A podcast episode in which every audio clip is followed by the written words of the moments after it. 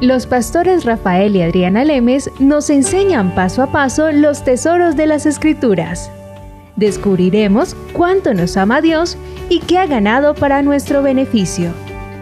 Este programa es patrocinado por nuestros amigos, miembros y socios de Iglesia Palabra Pura y Blaze Ministries International. Entonces, Adriana, veníamos hablando en los programas anteriores con hablando del tema de la relación con Dios.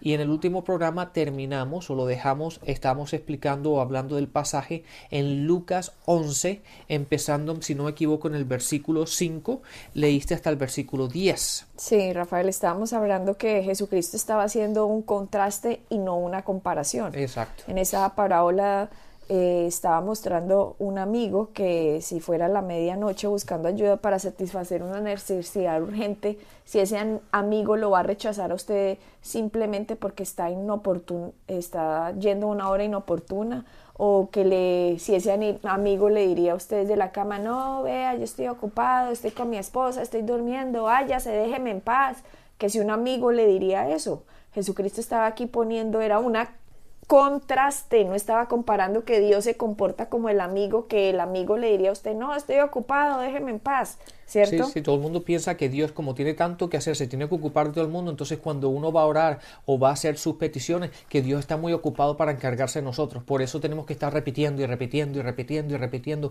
y siempre hay detrás de Dios como que si Dios, por favor, cuando tengas un tiempito, date cuenta que estoy aquí. Sí, que te estoy repitiendo y diciendo y rogándote, pero eso no es así. Dios no es como este amigo que tiene que ser presionado, que uno tiene que agarrar a Dios y no soltarlo hasta que nos dé lo que estamos pidiendo. No, eso no es así. Eso va en contra del carácter de Dios. De hecho, es un insulto. Es un insulto para Él. Pero sin embargo, esta es la actitud que se ha enseñado y practicado frecuentemente como una manera de orar en todas partes, Rafael, que le dicen, usted tiene que presionar a Dios y tiene que obligarlo a que él lo haga, porque si no, entonces usted no va a obtener lo que quiere. Entonces vea, presiónelo. Cójase de los cuernos del altar. Yo no sé qué he oído esa expresión por ahí en, una, en unas partes. Cójase de los cuernos del altar y no lo suelte. ponen a un Dios como si estuviera cruzado de brazos por allá en el cielo, esperando, a ver, sufra otro poquito, humano, a ver. No, no, no, le falta otro poquito de sufrimiento. Nada, nada. Entonces es una idea equivocada de Dios. Si el Señor no ha proveído la necesidad por la gracia, entonces uno no lo va a obligar a que Él haga absolutamente nada. Entonces, Rafael, contrariamente a lo que la gente piensa, la fe no hace que Dios haga cosas. Dios ya hizo lo que iba a hacer a través de la gracia en Cristo en la cruz y lo que hace la fe es recibir lo que la gracia ya ha provisto. Exactamente. Adriana, vamos a hacer un paréntesis aquí para explicar algo un poquito. Eh, lo que tú acabas de decir es, es, tan, es tan importante, es tan base porque si no tenemos las bases, como he explicado muchas veces en programas anteriores, si las bases no están bien claras y establecidas, todo lo que tratamos de construir de ahí, en, de ahí para arriba se va a venir abajo eventualmente. Entonces, en los tiempos de paz, en los tiempos de tranquilidad, cuando todo está bien, sí, la gente piensa, ah, no, todo va bien y puede empezar a construir, pero en los momentos donde va, viene la fricción, donde viene, las donde viene la tempestad, donde vienen los vientos, donde vienen las dificultades, ahí es cuando realmente nos damos cuenta si las bases están bien hechas o no. Y la gran mayoría de la gente se caen y se, y se les cae sus creencias, se les caen sus puntos de vista porque no han tomado el tiempo de renovar su mente, de cambiar sus puntos de vista y de entender de, la que, de que no estamos, nuestra fe no va a torcerle el brazo a Dios. No, esto no es como el Antiguo Testamento que Moisés decía, no, Dios, tú, te voy a cambiar tu forma de pensar. Y, no, ya, ya eso ya cambió. ¿Por qué? Porque Jesucristo ahora es nuestro intercesor, intercesor. Ahora Jesucristo ya ha ganado la batalla por nosotros. Ahora todo cayó en Jesús en Jesucristo. Entonces, ahora como nosotros nos acercamos al Padre, de la manera como nosotros oramos, de la manera de nuestra relación con Dios, está basado en lo que Cristo ya ha hecho. Por lo tanto, nuestra fe es simplemente el nosotros obtenemos por fe, pero obtenemos aquello que ya ha sido provisto por la gracia de Dios. ¿Me entiendes? Entonces, si la gente entendiera esto, Esta es la base del Evangelio, de las buenas nuevas, de que Cristo ya lo ha hecho todo. Lo que nosotros simplemente tenemos que hacer ahora es obtener por fe lo que ya ha sido provisto. Eso es completamente diferente, Rafael, a lo que mucha gente cree. Claro. La gente cree que le está sacando favores a Dios y que Dios va a hacer algo. No, Dios ya hizo todo en Cristo. Eso es lo que nosotros tenemos que entender. Por eso dice, a Él el poder, a Él la gloria, a Él el honor, a Cristo, a Cristo, a Cristo. Bendito sea tu nombre, bendito que, que viene en el nombre del Señor. ¿Quién? Cristo. Cristo fue el que vino, fue Cristo el que nos devolvió nuestra relación. Por eso los ángeles dijeron cuando fue a nacer el Cristo en el pesebre allá en, en ah, ¿cómo se dice? Cuando Cristo nació, que no había posada en el Oh, hotel, sino que nació en, al lado de, ¿cómo Ay. se dice? Es un pesebre. Pesebre. Pues pongámosle un Establo. pesebre, en el establo. Cuando los ángeles aparecieron que estaban con los que cuidan las ovejas, les dice, paz a los hombres. Dice el mensaje de, de los ángeles, paz a los hombres. No ha habido paz antes hasta que Cristo llegó a la tierra. ¿Por qué? Porque fuimos vendidos al pecado por Adán. Y ahora este último Adán iba a lograr que la paz se diera entre Dios y los hombres. Por eso después de que Cristo resucita y se aparece en, ah, después de que sube al cielo y baja y se aparece en el aposento alto cuando están Tomás y todos estos resto de discípulos esperando por la venida del Espíritu Santo. Lo primero que Jesucristo dice cuando entra y se aparece delante de los hombres es paz a vosotros. Primera vez, Rafael, la paz hecha entre Dios y los hombres. ¿Por qué? Porque un sacrificio había sido hecho por un hombre para lograr la paz, porque el hombre merecía morir por sus pecados, merecía ir al infierno, merecía la maldición, pero Dios tanto amó al mundo que él mismo se vuelve hombre y él mismo paga la paga que debe eh, realizar el ser humano. Exacto. Él mismo hizo la paga. Por lo tanto, delante de la corte celestial, delante de Dios que es un juez justo y no un juez injusto, como ya el hombre ha pagado lo que debe, entonces puede ser hecho la paz. Si ya un hombre pagó lo que debe, nos tenemos que meter bajo Cristo para recibir esa paga. Entonces, si el Señor no ha proveído, Rafael, la necesidad por la gracia, la fe no va a ser que uno le haga mover algo a Dios. Eso es erróneo, es equivocado esa enseñanza. Dios ya lo ha hecho todo. A, él, a Dios nada lo va a tomar por sorpresa porque Él ya proveyó la provisión mucho antes de que nosotros tuviéramos la necesidad. Exactamente. Adriana, mira, e- e- es, bastante sencillo y si la gente se pusiera a pensar esto, está bien, sabes que cuando nosotros estudiamos entendamos el griego y hebreo y la teología y todos estos puntos, pero la palabra bien sencilla. Dios de hecho, cuando leemos, leemos los evangelios, Jesucristo pudo hablar con, lo- con- con la gente más culta de aquellos tiempos, e igual que con las personas que se encargaban de... de- Las de- más incultas, las más incultas. Entonces, el evangelio es para todos y es tan sencillo que muchas veces la gente nos ha, nos, nos ha ayudado para desentender, para no entenderlo. Pero mira cómo lo podemos explicar de una manera muy sencilla. El, el- cómo nos acercamos a Dios es igual que como un niño se acerca a los padres. Tú imagínate que un niño está jugando fuera en la calle con sus amigos y entra a la casa y tiene sed y quiere tomar un vaso de agua. Y el- obviamente el agua fría está en la nevera. Entonces imagínate que el niño entra a la puerta y se pone a llorar y a patalear en el piso. Mami, mami, dame un, agua, un vaso de agua, un vaso de agua. Y la madre le dice, no, no, simplemente ve a la, a- la nevera y cógelo. Y el niño sigue llorando y sigue llorando. Mami, el agua, dame el agua. Y el niño y el niño y la madre dice, ¿por qué no lo tomas? No, no, es que estoy esperando que mi, que mi padre venga de trabajar. Porque para, para poder, porque él tiene que trabajar para conseguirme el agua. No, el agua ya él ya lo tiene. Él simplemente tiene que ir y obtener lo que ya está provisto. Pero estamos, aunque sabemos que está ahí, aunque el, padre ha provisto la casa y el agua y todo lo que está ahí, el, el hijo simplemente tiene que obtener lo que ya le pertenece a él.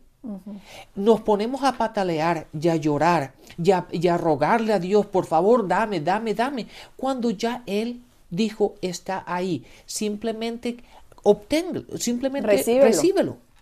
Pero tenemos esta actitud de que, de que queremos eh, como obligar a Dios de que Él no los tiene que dar, de que como que Dios tiene que hacer algo cuando realmente ya está todo hecho. Y Rafael, como tú dices, que nos han ayudado a desentender el Evangelio. De hecho, me acaban de decir que en una conferencia que fue una cantidad de gente, el conferencista o la conferencista que le estaba diciendo, esta que se llama profeta, no sé, de pacotilla será, dice que, que tenía un cáncer y que el cáncer que ella tenía, dice, Dios me mandó este cáncer para purificarme. ¿Puedes creer, Rafael? Toda la cantidad de gente que está escuchando este disque ministro del Evangelio diciendo que Dios le mandó un cáncer para purificarlo y que esa era su prueba y que esa era su cruz. Dígame quién en sus cinco sentidos que entiende que Jesucristo llevó todas las maldiciones para que la bendición nos alcance, es posible que alguien que dice que representa a Dios está yéndose en contra de lo que Cristo hizo. Fíjate lo que dice, la mujer esta dijo, o la profeta esta dijo, que Dios le envió, le, envió el cáncer para purificarla. Fíjate lo que dice, ese versículo no lo encontramos en la palabra porque nunca vamos a encontrar de que Jesús le dio, le puso cáncer a alguien para enseñarle, o que Dios envió. Pero por otra parte, en Salmo 107 dice, envió su palabra y lo sanó. No, pero esta dice que le envió un cáncer para purificarla. Ahí es donde, ahí está la diferencia entre las ideas del hombre y la palabra de Dios. Nunca cojamos la palabra, no importa quién lo diga, vayamos a la palabra. ¿Qué es lo que dice la palabra? La palabra dice, Él envió su palabra y lo sanó. En ninguna parte en los evangelios encontramos de que Jesús le dijo a alguien, mira, ¿sabes qué? Tú tienes que ser purificado, por lo tanto te voy a poner cáncer. Un tiempito nada más, no te va a matar, solo por lo menos por seis meses, para que sufras bien. Sufre un ratico, a ver, a ver simplemente para purificar. Esas son las ideas del hombre. Y cuando el hombre no encuentra la respuesta por ignorancia de la palabra, por no tener el tiempo de estudiar y renovar su mente, empiezan a decir cosas que van en contra de la palabra simplemente para satisfacer a la gente y poderse justificar ellos mismos del problema que están viviendo. Pero eso no tiene que ver nada con la palabra. No importa la experiencia que yo tenga, no importa lo que yo esté pasando, la palabra no cambia. La enseñanza enseñanza no cambia y Dios sigue siendo Dios y su palabra sigue siendo la palabra. Entonces tenemos que alinear nuestra vida a la palabra, no nuestras experiencias a la palabra. Exacto, Rafael. Entonces, como unas personas empiezan a decir que Dios te está enviando esto y Dios te está castigando y Dios te está enfermando y Dios te está empobreciendo, unos nacieron para ser pobres, otros nacieron para ser ricos, unos nacieron para llevar esta cruz, otros nacieron, entonces la gente está en una confusión porque no entienden cuál es el evangelio. Y esta gente que, que mal representa a Dios empiezan a confundir a la gente y en vez de que la gente empiece a relacionarse con Dios de acuerdo a lo que hizo Jesucristo, le tienen el miedo.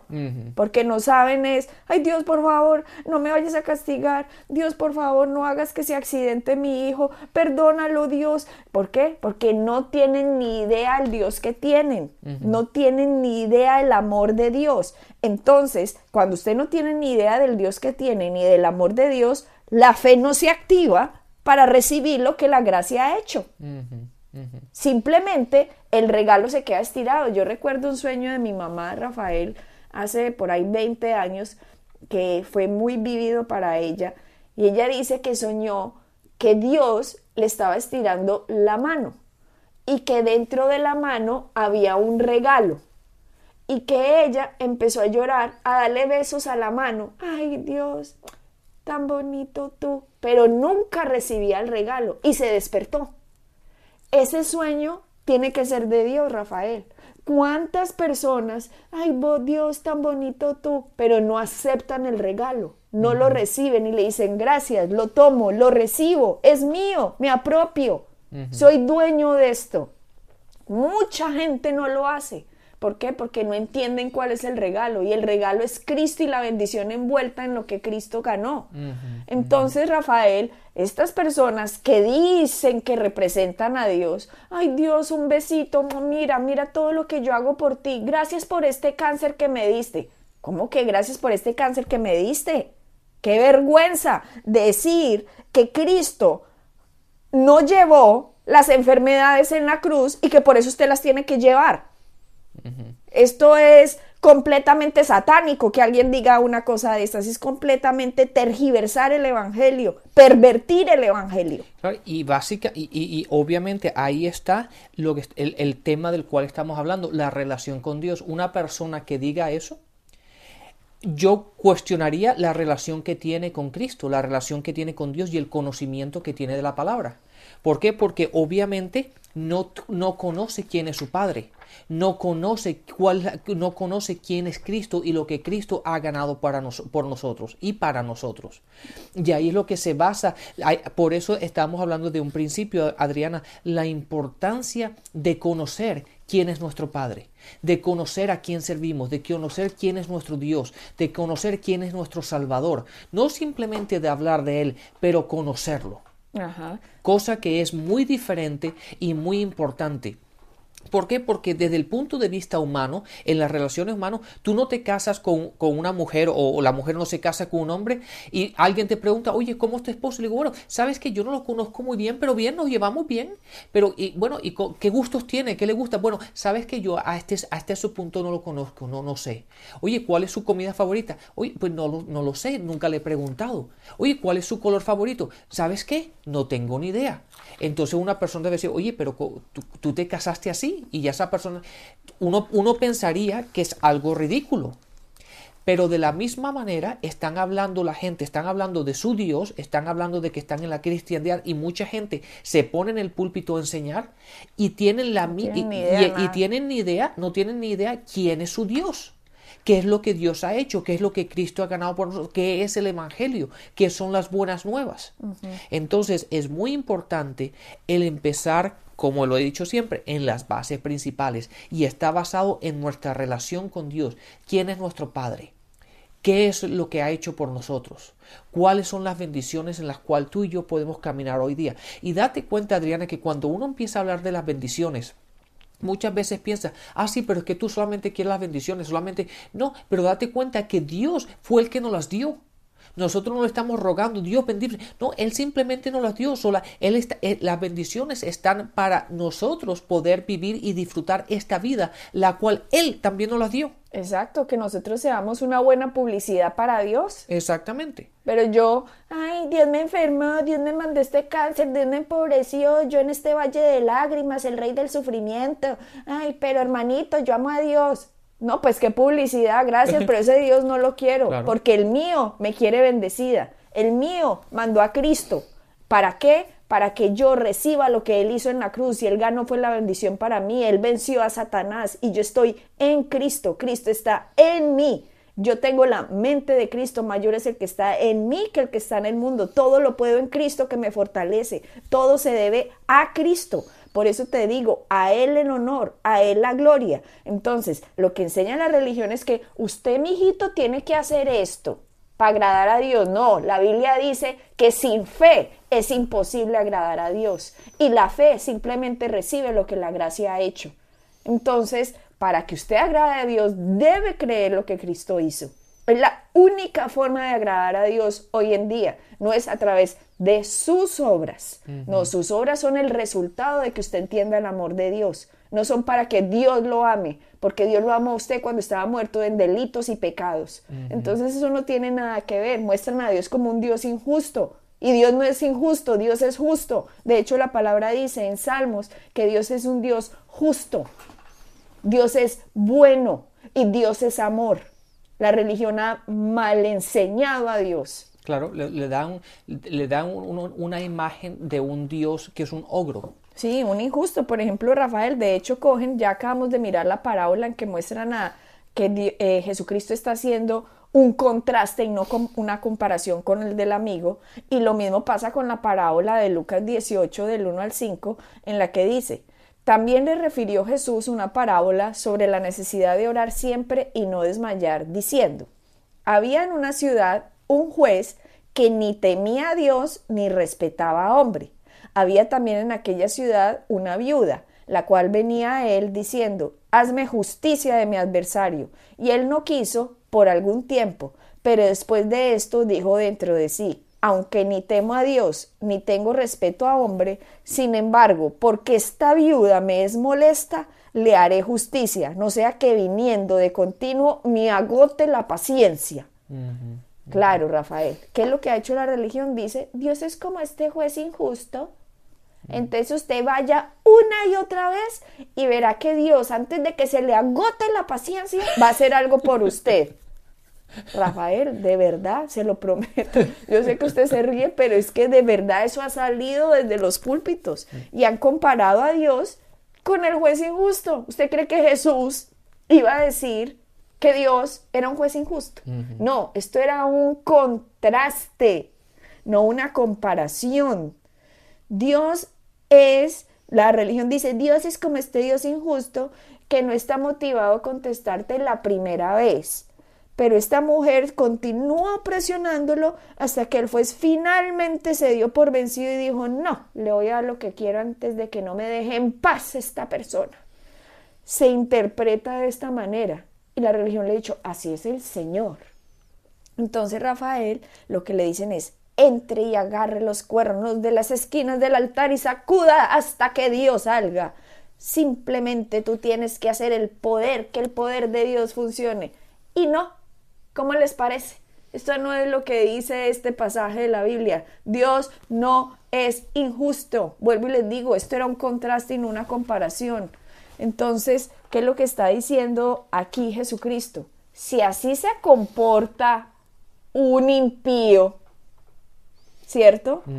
¿Cómo creen que Dios, que es justo, que es amor, que es bueno y que me está enviando a mí, a Jesucristo, a que pague lo que usted se merece, no le va a dar conmigo todas las cosas? Exactamente. Eso era lo que Cristo estaba diciendo. Entonces dejemos de creer que Dios se comporta como el amigo de la primera parábola, que por su inoportunidad es que se le entregó las cosas y dejemos de creer que Dios se comporta como el Dios injusto de esta segunda parábola, porque Él no es así. Él es justo, es bueno y Salmo 111 dice, Dios es Dios justo, Dios es juez justo, dice Salmo 7.11. Entonces, no se trataba de que era injusto y que se comporta como el amigo, sino que Cristo estaba utilizando un ejemplo absurdo para ilustrar su punto de vista. Aunque uno pudiera imaginarse, uno no se puede imaginar, pobre señora esta que tiene que ir y cansar a un juez hasta que finalmente acceda. Entonces, Dios estaba, Jesucristo estaba mostrando, hombre, a veces la gente tiene más fe en las personas terrenales que son injustas y tratan hacia los demás que a Dios, que ha hecho y va a hacer lo que va a hacer conmigo. Sí, date cuenta, Adriana, ahora que tú estabas diciendo todo eso, estaba pensando y me vino este pasaje, este pasaje a la mente. ¿Tú te acuerdas en Marcos 5? Cuando Jesús, cuando se le acercó una persona a Jesús diciendo, oye, mi hija está a punto de morirse, ven a mi casa, era Jairo, y cuando estaba en camino a la casa que iba con las multitudes, la mujer está con el flujo de sangre se le acercó. Sí. ¿Te acuerdas de ese pasaje? en Marcos 5. ¿Por qué Jesús no le dijo a la mujer, oye, ¿no te das cuenta que estoy ocupado? Sígueme, sígueme y cuando yo me desocupe, a lo mejor si tengo tiempo, te o búscame mañana. Pero esa, ese es el punto, ese es el punto del que tú estabas hablando, al no conocer a Dios, la, la diferencia que hay desde el punto de vista del hombre a quien realmente es Dios en la palabra. ¿Por qué la gente siempre busca y cree más en las experiencias de la gente que no lo que dice la palabra? ¿Por qué no buscan algún, algún pasaje en la cual la gente se alguien se le acercó a Jesús, Jesús le dijo, por favor, ah, ¿no te das cuenta que estoy ocupado? búscame otro día, o simplemente habla con Pedro o Pablo y haz una cita hmm. y a ver cuándo te podemos atender. ¿Por qué? Porque siempre buscan la experiencia del hombre que, que muchas veces es contraria a la palabra y la gente tiene más fe en ello que lo que está escrito. Sí, Rafael. Entonces vayamos a la palabra, busquemos aquellos versículos que nos dan la verdad, nos dicen las cosas como son y tengamos y pongamos nuestra fe en ello. Dios es bueno. Para, siempre ha sido bueno. Entonces no lo comparemos con el juez injusto ni con el amigo que hay que importunar a ver si de pronto me hace el favorcito. No, el problema no es la disponibilidad o la capacidad de Dios para dar, sino más bien nuestra capacidad para creer y recibir. Por eso dice, hallará fe en la tierra. ¿Fe en qué? Fe que en lo que yo hice en Cristo es porque los amo y necesito que reciban el sacrificio de lo que Cristo hizo. Entonces, si nosotros nos acercamos a Dios, Rafael, con la actitud de que Él es nuestro adversario y no quiere contestar nuestra oración, entonces nos acercamos a Él con menos respeto del que uno tiene por el papá por la mamá, porque uno espera más de padres, amigos o jueces injustos que lo traten a uno mejor que Dios mismo. Que es nuestro Padre, nuestro Creador, nuestro Salvador. Que nos dio todo en Cristo. Entonces Rafael se ha proyectado una imagen tan mala del Señor que creemos que Él está dispuesto a permitir que algunos de los bebés vengan al mundo enfermos y que nos mandó este cáncer para purificarnos. Es una imagen tan incorrecta, torcida, pervertida, dañada de lo que es Dios, que gracias a Dios por la luz del Evangelio que nos muestra las buenas nuevas, las demasiado buenas, que son difíciles de creer, para que nosotros los cristianos, que sepamos que Cristo ha ganado por nosotros la bendición en la cruz y gracias Padre por ser tan bueno que nos amaste cuando no nos lo merecíamos. Claro, qué mayor, qué mayor ah, advertisement, ¿cómo se dice advertisement? Publicidad. Publicidad le podemos dar a Dios que sus hijos caminen en prosperidad, que caminen con salud, que caminen en la bendición de todo lo que Cristo. Eso es publicidad para Dios diciendo, hey, mírenme a mí y miren lo que Dios ha hecho eh, en la, eh, lo, que, lo que Dios ha hecho por Jesucristo, yo puedo vivir ahora en ello. Amén. Entonces vivamos en ello, vivamos en esa bendición y seamos, como la palabra que dijiste, seamos publicidad, para Dios. Así es. Bendiciones y hasta la próxima. Bendición.